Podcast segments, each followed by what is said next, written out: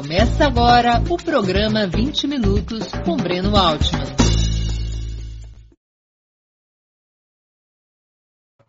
Bom dia!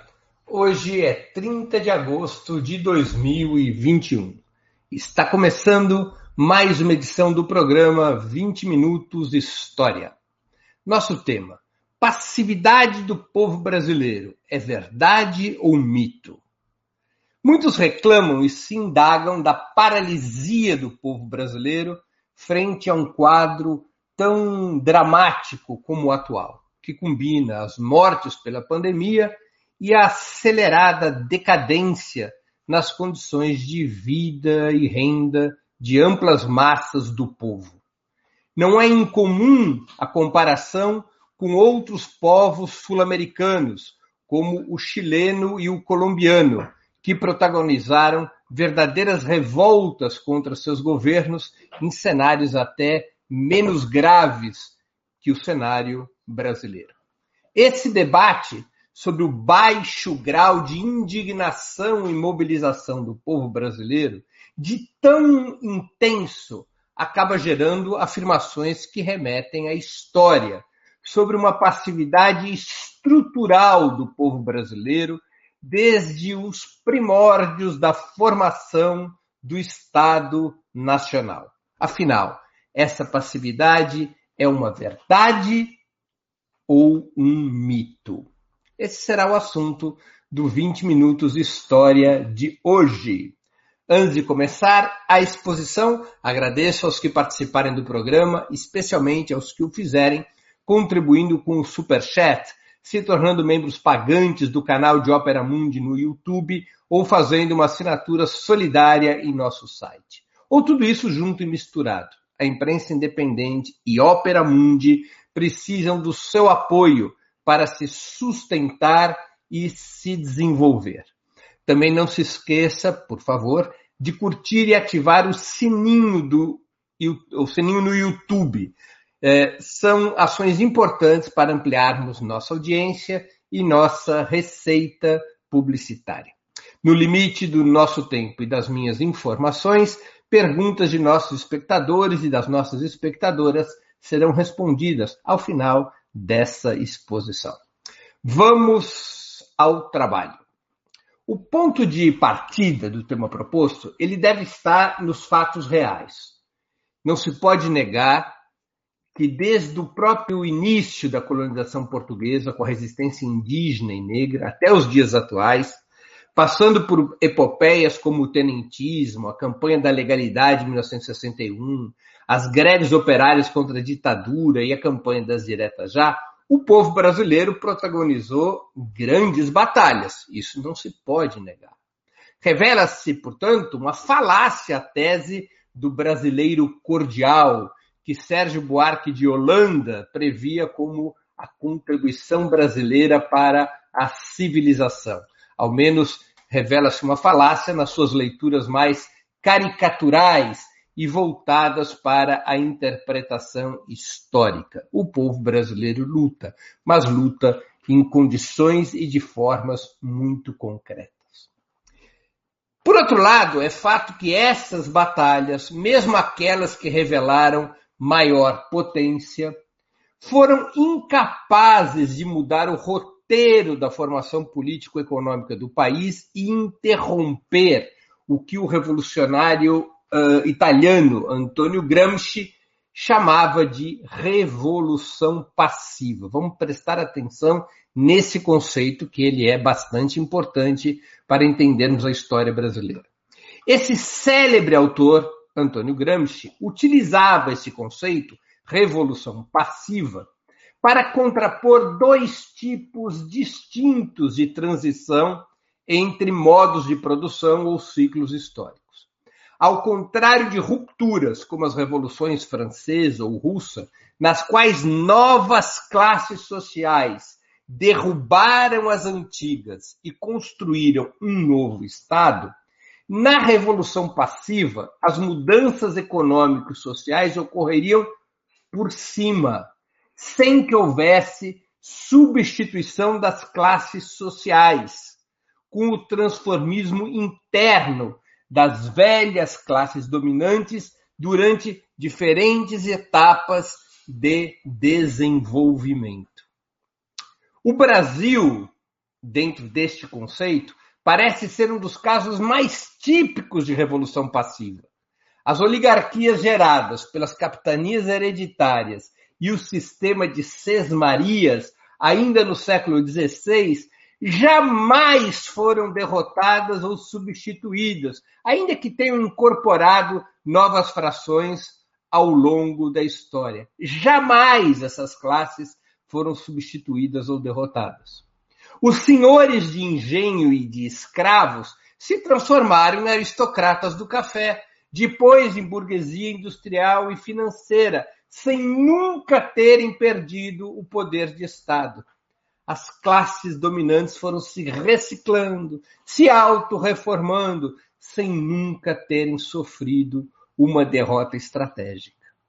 Essas elites nasceram reacionárias, como uma extensão do poder colonial, do qual se afastaram no século XIX sem qualquer ruptura, quando a consolidação do modo de produção escravista colonial passa a se contrapor, passa a ter problemas com os altos custos fiscais da manutenção de laços com a metrópole, além eh, dos problemas causados pelas barreiras residuais ao livre comércio com outras nações. Na prática, houve entre a colônia e a metrópole um divórcio amigável, a um ponto tal que Pedro I, o primeiro dos imperadores e que formalmente declara a independência brasileira, retorna a Portugal depois de abdicar, e em Portugal seria Pedro V, rei das terras lusitanas. É uma demonstração muito evidente de que não houve ruptura, mas sim uma repactuação dentro do próprio sistema colonial, em função dos interesses da acumulação no modo escravista colonial no Brasil e também em função das dificuldades que a própria coroa portuguesa enfrentava. Embora tenha havido choques contra tropas portuguesas, particularmente na Bahia, a independência brasileira esteve muito longe de ser fruto de uma guerra revolucionária contra o colonialismo, ao contrário do que aconteceu nos Estados Unidos e na América Hispânica, para citar dois exemplos no nosso continente. A construção do Brasil politicamente independente, esse exemplo que acabei de citar, apenas ilumina outros processos anteriores ou posteriores de sucessivas revoluções passivas. Não seria diferente na proclamação da República, na derrubada da República Velha dos anos 30, ou na transição da ditadura militar para a democracia liberal nos anos 80 do século passado. Houve momentos em que o povo esteve perto de romper os grilhões da Revolução Passiva. Isso ocorreu ao menos em três processos, na verdade em quatro.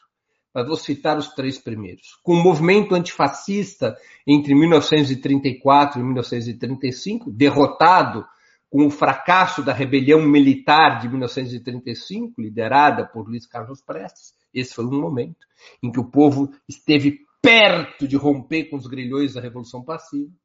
Outro momento foi na campanha da legalidade, em 1961, quando os militares golpistas são detidos pela mobilização nacional comandada por Leonel Brizola, e ali houve a possibilidade de uma ruptura revolucionária do povo com as elites, mas a decisão foi por um pacto, por uma conciliação e um acordo com os golpistas ao redor do parlamentarismo. E houve uma terceira possibilidade, que foi a confluência entre as greves operárias e a luta pelas diretas na primeira metade dos anos 80 com a derrota das diretas e a ida eh, da maioria oposicionista ao colégio eleitoral, ali também acabou se sacramentando uma transição conservadora, uma transição por cima. Foram episódios que terminaram selados, esses três que eu citei, terminaram selados por derrotas e pela imposição de novos pactos pelo alto, isso é, entre frações das classes dominantes. Nós podemos citar um quarto processo, talvez o mais importante de todos, que foi o período dos governos petistas, quando um partido da classe trabalhadora, dos de baixo, pela primeira vez chegou ao comando do Estado. A história do Brasil poderia ter sofrido uma inflexão radical, ainda que em um prolongado ciclo de acumulação de forças. Mas o golpe de 2016, associado à inexistência de uma estratégia de poder que transferisse o controle do Estado para as classes trabalhadoras, esse golpe de 16 interrompeu essa experiência após 13 anos. Portanto, falar de passividade do povo brasileiro, embora não corresponda à verdade dos fatos históricos, tampouco é propriamente um mito. Não se pode negar que o povo brasileiro e suas vanguardas jamais se mobilizaram o suficiente em todos os planos para romper sua condição de personagem subalterno na formação do país, ao contrário do que ocorreu em outras nações. A razão de ser, sejamos sinceros, na expressão do grande escritor Lima Barreto. O que é que disse Lima Barreto? Abre aspas. O Brasil não tem povo, apenas público. Povo luta por seus direitos, público apenas assiste de camarote.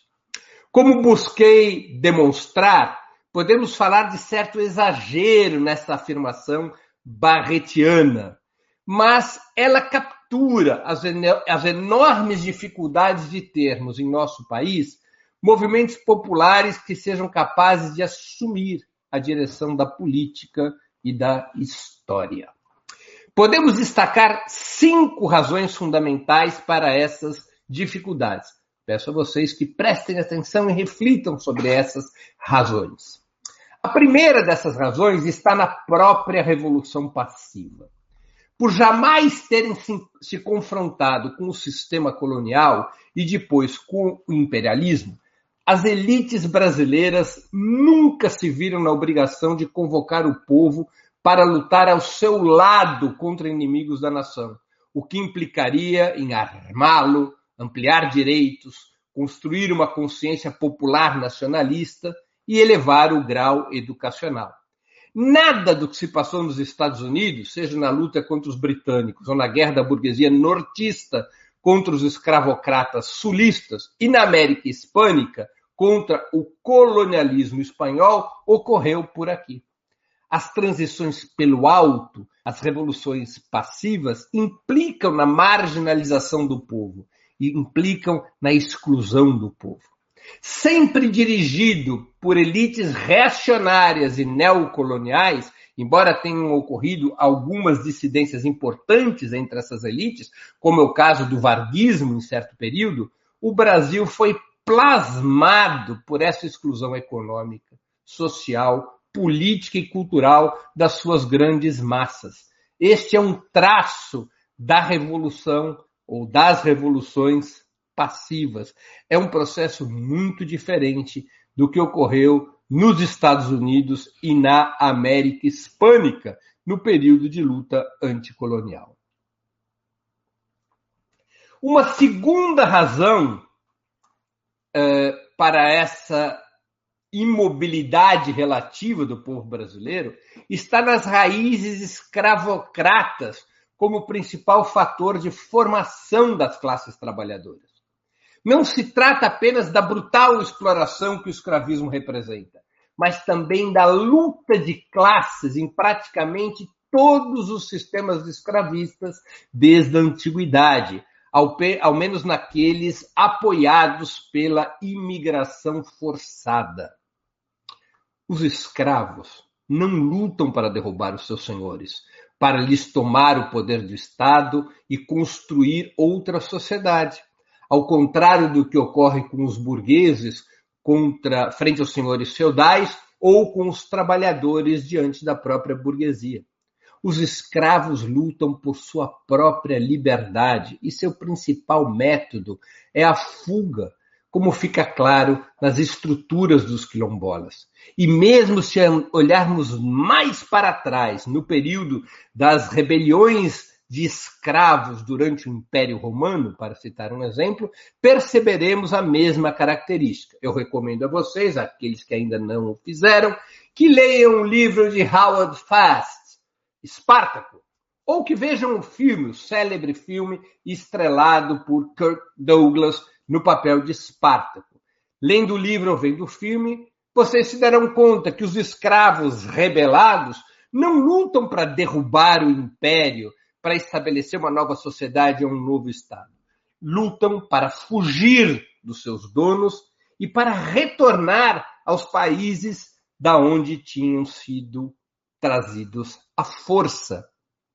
É uma característica da luta de classes em situações de escravismo. É uma força centrífuga e não centrípeta que ocorre na luta dos escravos contra os seus senhores é um processo de luta de classes na qual as classes dominadas, especialmente os escravos, lutam para fugir. Esse processo, esse tipo de processo, deixa marcas culturais de longa duração. Gera uma psicologia defensiva, de sobrevivência, de buscar caminho nas frestas do próprio sistema opressor, percebido pelos escravos como invulnerável e externo aos seus interesses imediatos de classe. Isso tem marcas profundas na história brasileira. Uma terceira razão fundamental para o que podemos chamar, repito, de imobilidade relativa do povo brasileiro está nas condições extremas de exploração, particularmente nas parcas condições educacionais oferecidas à maioria do povo ao longo de toda a nossa história.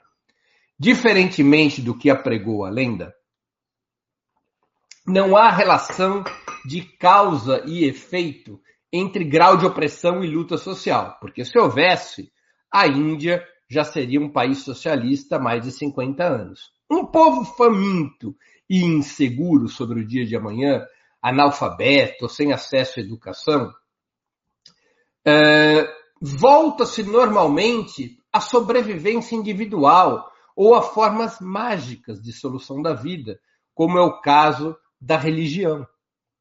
Um grau extremo de opressão, de exclusão, não leva à luta, leva a um individualismo legítimo de quem não sabe se à noite terá um prato de comida a oferecer aos seus filhos. Leva a um envolvimento religioso profundo, porque é tão dura e dramática a vida que as pessoas só conseguem ver solução com ajuda divina. É importante levarmos essa terceira razão em conta. Há uma quarta razão vinculada uh, a este tema da imobilidade relativa. Qual seria essa quarta razão? Ela está vinculada, está conectada aos padrões permanentes de repressão contra o povo e suas organizações ao longo de toda a nossa história. A indução constante ao medo e ao risco de punição, desde os primórdios da colonização, para além dos períodos de ditadura aberta, certamente tem sua relevância na inibição da mobilização social. Há finalmente uma quinta razão: as deficiências e as dificuldades da esquerda nos últimos 100 anos, quando o desenvolvimento do capitalismo já consolidava o trabalho assalariado nas cidades e no campo, de operar uma modificação profunda na consciência, na organização e na mobilização do povo. Claro que a repressão contra os comunistas e outras correntes socialistas foi um elemento de peso nessas dificuldades. Mas há também muitos erros cometidos. O mais importante deles talvez tenha sido uma certa acomodação, ao menos entre 1940 e 1980, a ideia de que o palco central da luta de classes em um Brasil que ainda não teria concluído sua revolução burguesa, que esse palco central deveria ser ocupado por duas frações distintas das classes dominantes. Uma delas mais vinculada ao, uma delas mais vinculada ao latifúndio, ao imperialismo, outra mais próxima às teses de um suposto desenvolvimento capitalista democrático, inclusivo e independente. Às classes trabalhadoras e suas organizações, portanto, caberia apenas apoiar a fração mais progressista contra a mais reacionária durante uma longa etapa da vida política e não se organizar e se preparar para assumir protagonismo, para se colocar na perspectiva imediata de luta pelo poder das classes trabalhadoras. Isso teve uma consequência muito dura e negativa para a potencialidade da esquerda organizar o povo. Porque a perspectiva era uma perspectiva de um papel secundário da classe trabalhadora e não de um papel hegemônico. Esse cenário mudou com o surgimento do PT e talvez tenha sido a maior contribuição histórica desse partido, pois representou, especialmente depois de 1989, um novo estágio na luta emancipatória dos trabalhadores. Infelizmente, verdade seja dita, nos anos de governo, esse partido, o PT e suas administrações, ainda que tenham enfrentado a exclusão social e ampliado as fronteiras democráticas do Estado, não tiveram como objetivo central transformar as massas organizadas em instrumento hegemônico de poder. Uma chance histórica foi efetivamente perdida. Nisso, por exemplo, é, o petismo é diferente do chavismo. O chavismo teve como objetivo principal na Venezuela transformar as massas organizadas em fator central de poder.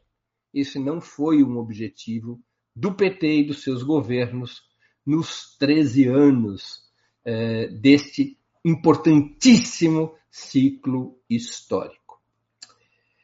Podemos então constatar que o povo brasileiro, ao longo desse percurso, entremeado por essas razões que eu busquei elencar, que o povo brasileiro foi criando sua própria idiosincrasia político-cultural.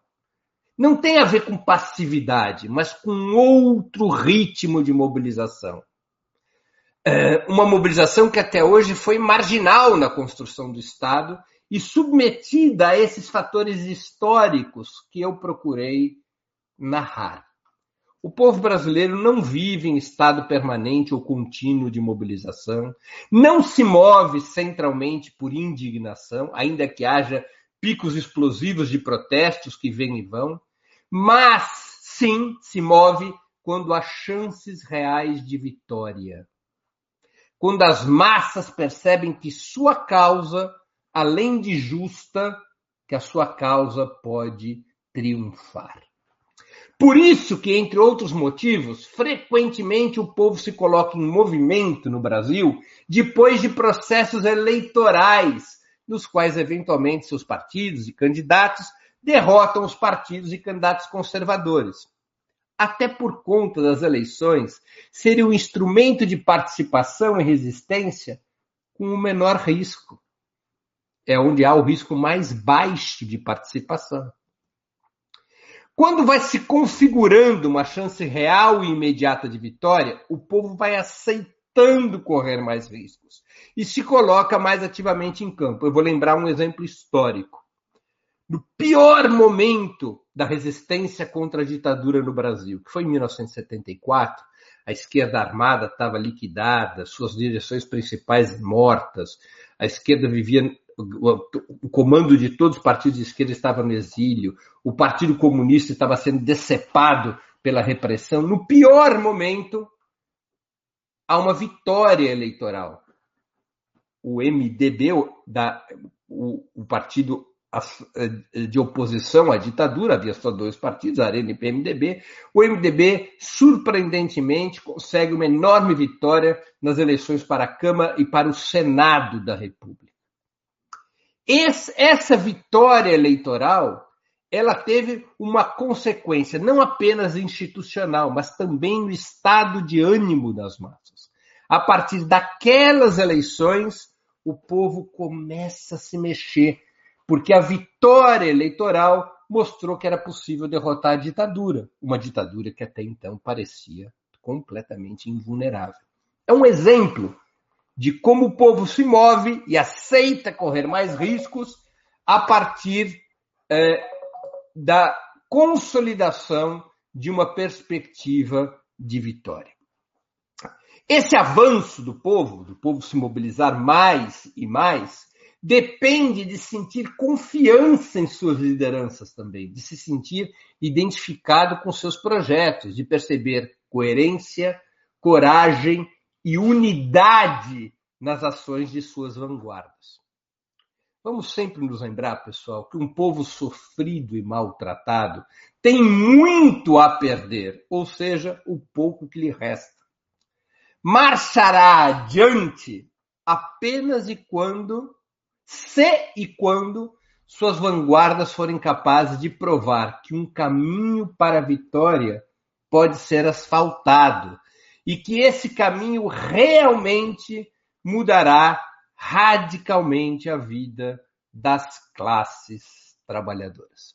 Muito obrigado pela atenção. Antes de passarmos às perguntas, eu gostaria de anunciar o programa 20 Minutos de amanhã, terça-feira, dia 31 de agosto, às 11 horas da manhã. Iremos entrevistar a ex-presidenta da República, Dilma Rousseff, no quinto aniversário do julgamento que sofreu no Senado, episódio definitivo do golpe que lhe ceifou o mandato constitucional. O tema: por que o golpe de 2016 foi vitorioso? Será uma conversa exclusiva sobre os acontecimentos daquele período, sobre as opções adotadas e os erros eventualmente cometidos, sobre os fatores que levaram à derrota da esquerda há exatamente cinco anos. Passemos agora às perguntas do programa de hoje. Upa lá lá. É... Roberto Vilar, bom dia. Seria errado dizer que as crises políticas no Brasil são resolvidas com conchavos? Não, não seria errado.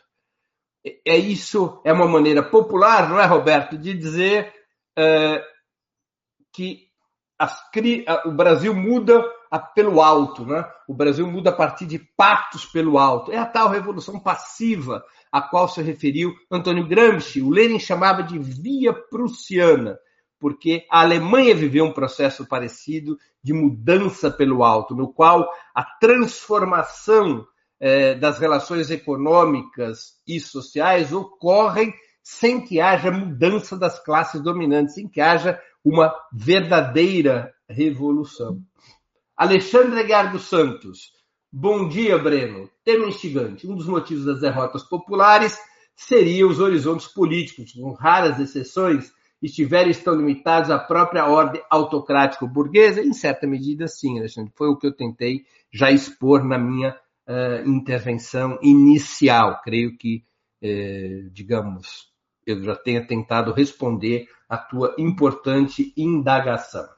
André Varela, a última, em relação à desistência de João Goulart de enfrentar o movimento civil militar golpista, não teríamos perdido a oportunidade de quebrar a hegemonia da elite interreguista?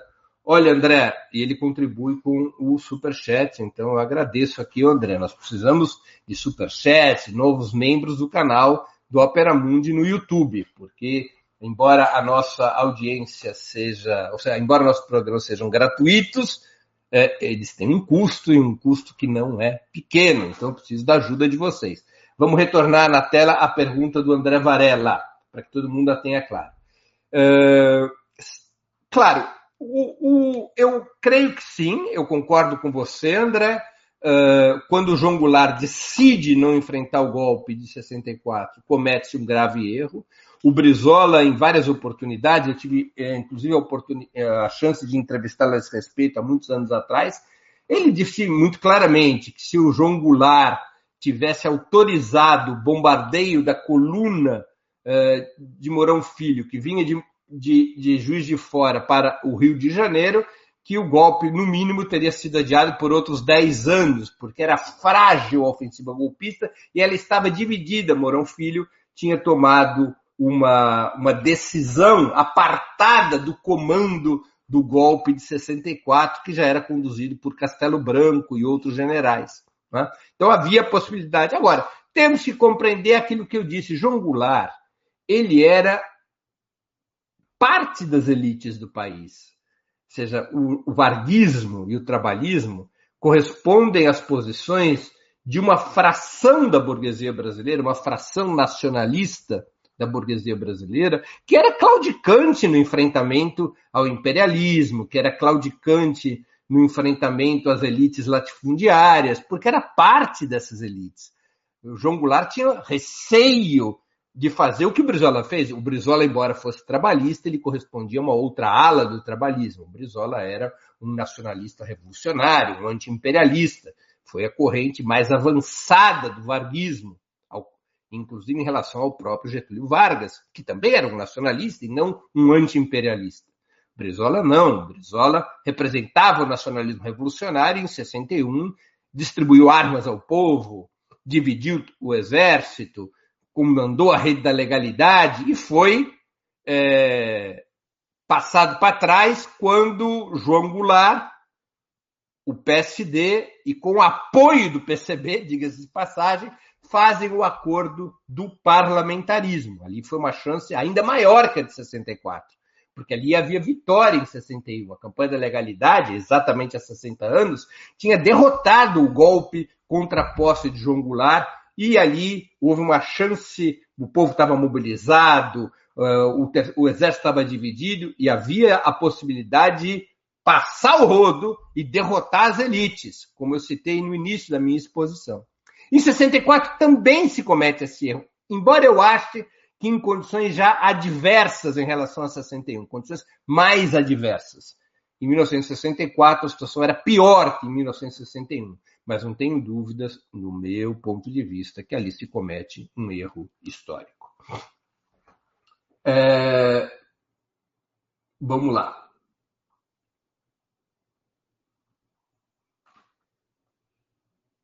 Vamos lá. Daisy Bentin, também contribuiu com o Superchat. Breno, qual relação você vê do chamado jeitinho brasileiro nessa passividade? É uma boa pergunta essa, Daisy. Eu acho que tem a ver com alguns fatores, né? O jeitinho brasileiro tem a ver com a cultura escrava, porque o é, que, que, é o jeitinho brasileiro? Em, em certa medida, é como é que você faz para sobreviver numa situação absurdamente é, injusta, de uma exploração brutal, de uma opressão radical. Como é que você sobrevive numa situação como essa? na escravidão e no pós-escravidão, quando os escravos foram libertos, sem quaisquer tipo de uh, compensações ou reposições sociais. Eles simplesmente, os escravos libertos, não tinham emprego, não tinham alfabetização, não tinham serviços públicos, eles foram simplesmente depositados nas áreas urbanas paulatinamente eram condições tão degradantes, tão duras de vida, e continuam a ser, não é? Que vai se desenvolvendo o que se chama do jeitinho brasileiro, a possibilidade, como é um jeito de sobreviver nessa situação. Claro que também tem a versão das elites do jeitinho brasileiro, que é a trapaça, não é? que é, é a corrupção, que é a, a, o roubo do Estado, né? Mas do ponto de vista popular, o jeitinho, ou o que a cultura nossa mostra como aquela malandragem carioca, a, a malemolência, a capacidade de fazer do limão uma limonada, tem a ver isso, é com a capacidade que um povo desenvolve de sobreviver nas condições mais brutais. De certa maneira, o jeitinho brasileiro, ele é culturalmente um substitutivo é, à luta social. É verdade. Ao invés do jeitinho brasileiro, poderíamos ter grandes ondas de mobilização social que tivessem colocado abaixo esse sistema excludente? Poderíamos, mas não tivemos, pelas razões históricas que eu já busquei citar, por uma série de circunstâncias e também erros das vanguardas e assim por diante. Né? Então, o jeitinho brasileiro é uma forma de sobrevivência num cenário no qual o povo não tem condições de assumir o protagonismo da vida política do país e colocar abaixo o sistema de dominação. Né? Então, essa é a minha resposta. Eu espero que tenha satisfeito sua curiosidade. Jeff Bill. Brasileiro espera o senhorzinho fazer alguma coisa? É, há uma certa, aí sim, uma certa expectativa passiva que domina a cultura do povo brasileiro. O povo brasileiro é, ele, ele tem obstáculos historicamente eh, gerados, não tem a ver com problemas morais do povo brasileiro, tem a ver com os obstáculos históricos, educacionais, de opressão, as cinco razões às quais eu me referi, o povo brasileiro tem tido e tem enormes dificuldades de tomar a história em suas próprias mãos.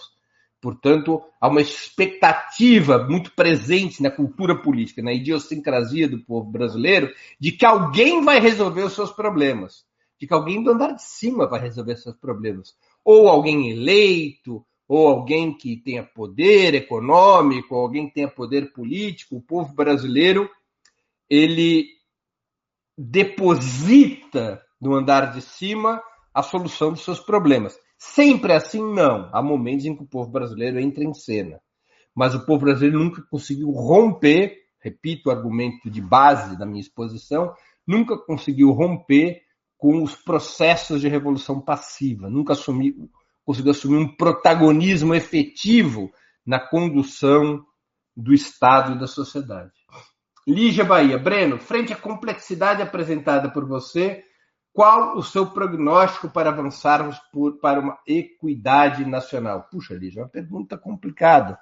É, lutar, lutar e lutar sempre, se dedicar a organizar o povo, aumentar o seu grau de educação política, é, é, trabalho pedagógico e político junto ao povo, para que fique muito claro que somente os trabalhadores organizados poderão cuidar da emancipação social e nacional defesa do protagonismo do povo. Eu não vejo outro caminho senão esse duro caminho de transformar o povo numa força social hegemônica, rompendo com o esquema da revolução passiva. Eu sei que a minha resposta é genérica, mas é essa a perspectiva que devemos ter, ou seja, romper a subalternidade do povo brasileiro na luta de classes. Romper a subalternidade, construir sua própria identidade, construir sua independência ou retomar a velha frase de Karl Marx: a emancipação dos trabalhadores será obra dos próprios trabalhadores. Uh... Helena Selma, Breno, você conhece alguma revolta popular vitoriosa no Brasil? Não. O Brasil não teve revoltas populares vitoriosas, não no sentido nacional, que é vitórias pontuais, regionais, mas o Brasil é, não passou por uma revolta popular vitoriosa. O Brasil não teve uma experiência como a Revolução Francesa. O Brasil não teve uma experiência como uh, a Revolução dos Cravos. O Brasil nunca teve uma experiência desse tipo. O que mais perto chegou disso foi a Revolução de 30. Mas, se analisarmos bem a Revolução de 30, ela tem esse bonito nome de Revolução de 30, mas de revolução não se tratou. Foi fundamentalmente a luta de uma fração contra outra das classes dominantes, uma, uma, uma, uma luta importantíssima que mudou, em certa medida, a história do país, mas não foi uma revolução popular.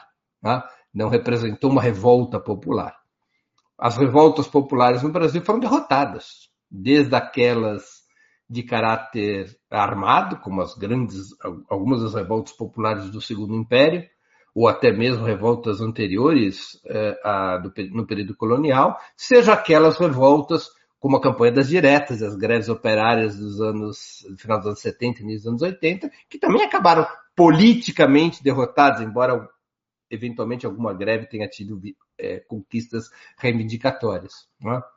É, essa, essa é uma característica, né? ou seja, nunca o povo brasileiro conseguiu romper com a dinâmica da revolução passiva. Essa dinâmica da revolução passiva, ela só se romperia com uma revolta popular vitoriosa.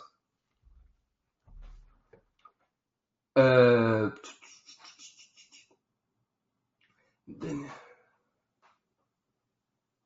Vou aqui lendo aqui com o André Vinhal, que contribuiu com 25 AED. O André tem sempre que me explicar que moeda é essa que eu esqueço. Um dia eu vou aprender. Qual o peso do tamanho continental do país? Revoluções locais poderiam ser mais bem-sucedidas, conforme dizem alguns movimentos separatistas? Olha, tem um peso o tamanho continental, mas lembremos que o tamanho da Rússia czarista era o dobro do Brasil, né? E que os Estados Unidos é maior que o Brasil, e os Estados Unidos viveram rupturas revolucionárias na guerra contra os britânicos e com outras características quase 100 anos depois na luta da burguesia nortista contra a aristocracia escravocrata do Sul.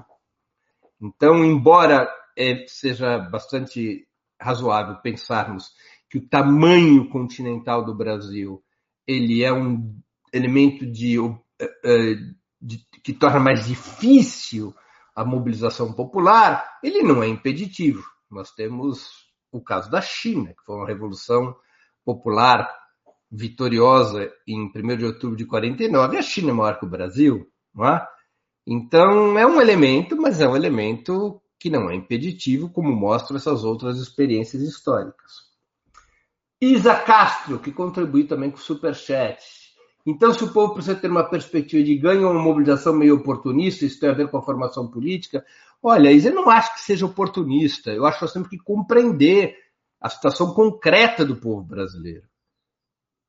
É, o povo brasileiro tem muito a perder porque pouco lhe resta. Ou seja, quem não consegue alimentar seus próprios filhos, não sabe se vai alimentar hoje seus filhos, que precisa lutar pela sua sobrevivência mais comezinha, que foi submetida a séculos e séculos de exclusão, de exploração, que não teve acesso à educação e à cultura. Como se pode imaginar que esse povo corra riscos e perca o pouco que tem, e esse pouco que tem muitas vezes é a sua própria vida? É razoável que um povo com essa história ele tem um ritmo mais lento para se mobilizar e um ritmo que esteja marcado pela possibilidade de vitória. É uma característica, não é moral o problema, é uma construção histórica. Cabe às vanguardas do povo brasileiro ajudar a romper esse esquema e criar essas condições. Por isso que a vanguarda brasileira tem que arriscar mais do que o povo. Por isso que as vanguardas têm que ousar mais do que o povo. Por isso que as vanguardas devem ser o destacamento avançado do povo brasileiro. E nisso, a, a discussão, a estratégia cada é uma outra história. Mas nisso, eu creio que Carlos Marighella tinha uma percepção correta da dinâmica histórica, do papel das vanguardas. Embora a estratégia de luta armada possa ser discutível do ponto de vista cultural, esse papel de destaque das vanguardas, a força do exemplo, a coerência, a coragem, o entusiasmo, elas têm um peso decisivo num país como o Brasil. Especialmente por sermos um país que vive de símbolos, não é? é... Marcos Teixeira, que também contribui com o Super Chat. Um futuro governo de esquerda para reverter essas destruições vai convocar as massas? Não é hora da esquerda parar de jogar com as mãos amarradas? Olha, Marcos, eu espero que sim. Espero que essa lição ela tenha sido efetivamente aprendida, né?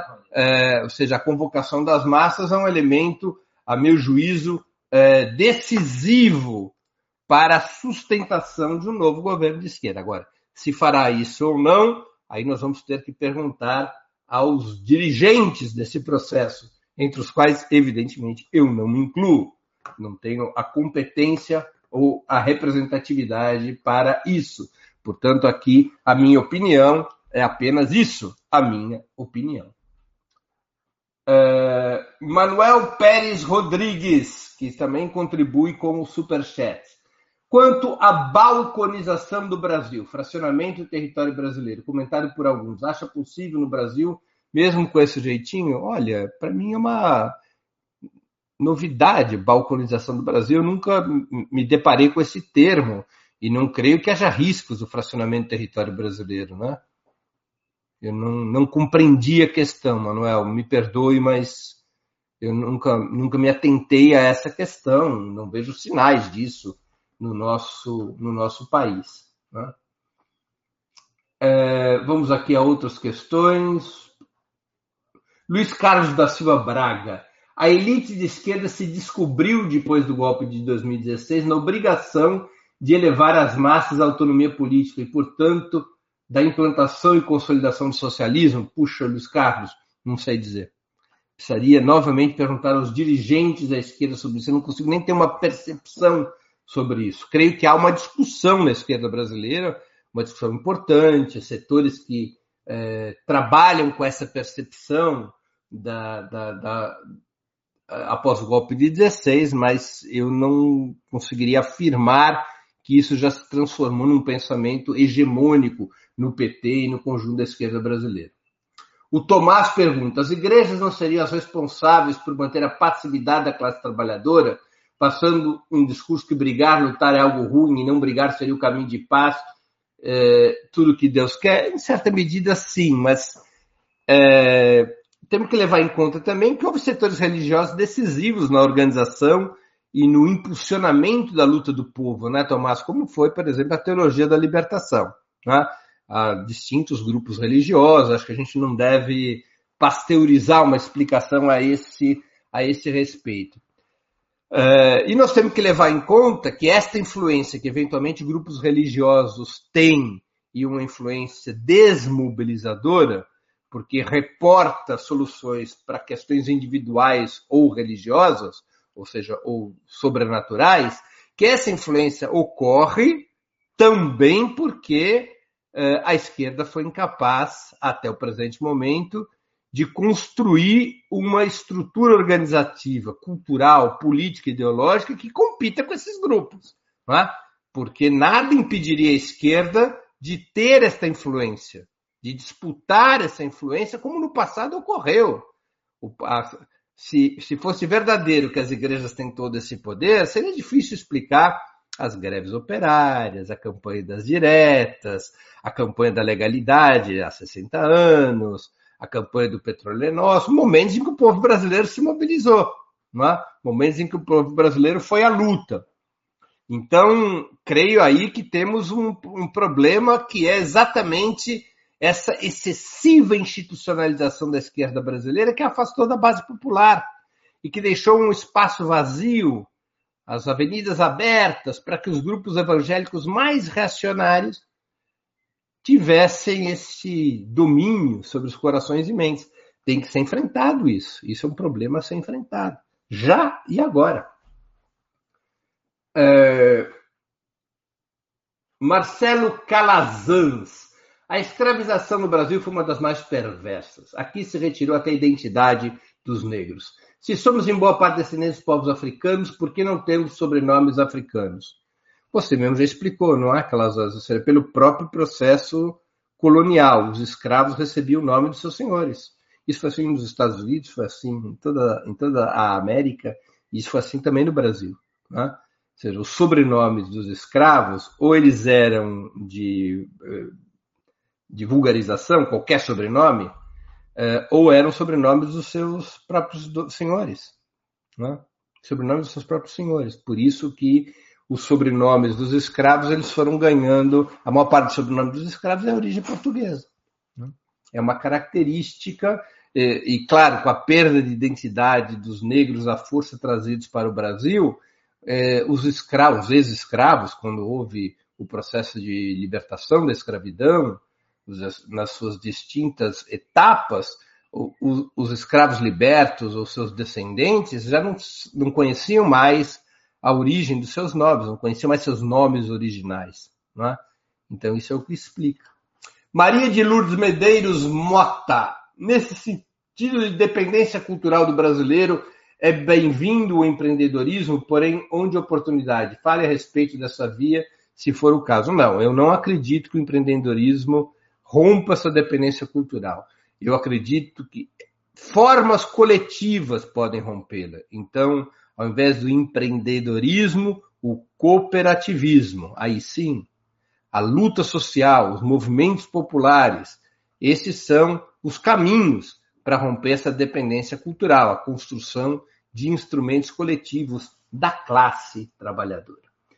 É, Marquilina Débora acabou de se tornar membro do canal, quero agradecer. Caio Mendes, Breno, acredita que o modelo imperialista de absorção da cultura por meio da mídia absolutamente comercial e pouco informativa foi quem contribuiu para uma nação tão mímica dos Estados Unidos? Eu concordo, Caio, acho que tem um peso muito importante. É? Os meios de comunicação, eles têm uma função contemporânea é, muito importante nesse processo de é, exclusão do povo brasileiro, de alienação do povo brasileiro. É? De dominação dos corações e mentes das massas dos brasileiros. Evidente que tem um papel muito, muito relevante. Ah, não apenas no que diz respeito à imprensa, mas também no que diz respeito à indústria do entretenimento. Se nós olharmos para as novelas brasileiras, que tiveram um grande peso na nossa construção cultural, nós vamos ver que o modelo dominante, tem exceções, mas o modelo dominante dessas novelas era estruturalmente alienante, digamos assim, porque ele se baseia em conflitos sempre pessoais e nunca conflitos sociais. Os conflitos sociais inexistem na maioria das novelas, é uma característica. Uma segunda característica é de que existe uma vida boa possível no país que é formatada por uma ascensão social de caráter individual então, são os pobres que melhoram de vida e ficam ricos, são relações amorosas que levam moças pobres a se transformarem em Cinderelas e assim por diante, né? Outro modelo. Então, é, é uma anulação do povo como sujeito da história nessas novelas, né? É sempre estar presente é, uma, uma vida de tipo pessoal, os conflitos emocionais e pessoais, sempre a ascensão social uma porta aberta, sempre as classes convivem em harmonia, quando não convivem em harmonia porque existe um vilão, então se não há vilões, o sistema funciona. É? é evidente que nós temos aí um peso dos meios de comunicação e, em particular, é, também um peso é, da influência imperialista nos meios de comunicação no Brasil. Tenho um acordo contigo, viu, Caio? Um tema muito importante, aliás. Uh, Alexandre Aguiar dos Santos. Breno, a ofensiva proto-fascista atual não estreita ainda mais as expectativas de luta popular dentro e contra a ordem? Olha, Alexandre, não necessariamente, né? Quer dizer, as ofensivas proto-fascistas elas podem até mesmo levar a um crescimento da mobilização popular. Aliás, de certa maneira, é, é o que está acontecendo, ou pelo menos é o que aconteceu mais claramente no período entre maio e agosto desse ano. É? O agravamento das condições de vida das massas, da pandemia, levou a um novo ciclo de mobilização com, em resposta ao rosnar e aos latidos do neofascismo. Não, é? É, não necessariamente a ofensiva protifascista intimida a luta popular, Pode ou não acontecer isso. Não vejo uma relação causal, uma relação determinista entre uma coisa e outra. Não vejo. Não vejo mesmo. Pessoal, com isso terminaram as perguntas. Eu queria agradecer a audiência, queria agradecer especialmente os que fizeram perguntas, aos que contribuíram com o Superchat, o Super Sticker, aos que se tornaram membros pagantes do canal de Ópera Mundi no YouTube, ou aqueles que fizeram uma assinatura solidária. Para nós é muito importante. Eu sei que a situação está difícil, mas para nós é muito importante que aqueles que gostam do que a gente faz, que se tornem membros pagantes do canal do Opera Mundi no YouTube, que contribuam com o Superchat, que façam uma assinatura solidária. Cada dia é uma luta pela sobrevivência para a imprensa alternativa e também para o Opera Mundi. A gente depende do apoio de vocês para se sustentar e se desenvolver, para ampliar nossa, nosso alcance e nossa produção. Peço desculpas àqueles cujas perguntas não puderam ser lidas, porque hoje a gente estava bastante. É, com um estoque de perguntas bastante grande. É, pessoal, nos vemos amanhã com mais edição, mais uma edição do programa 20 Minutos, entrevista exclusiva com a presidenta Dilma Rousseff, amanhã, 31 de agosto, às 11 horas da manhã, porque o golpe de 2016 foi vitorioso. Até lá, um grande abraço e obrigado.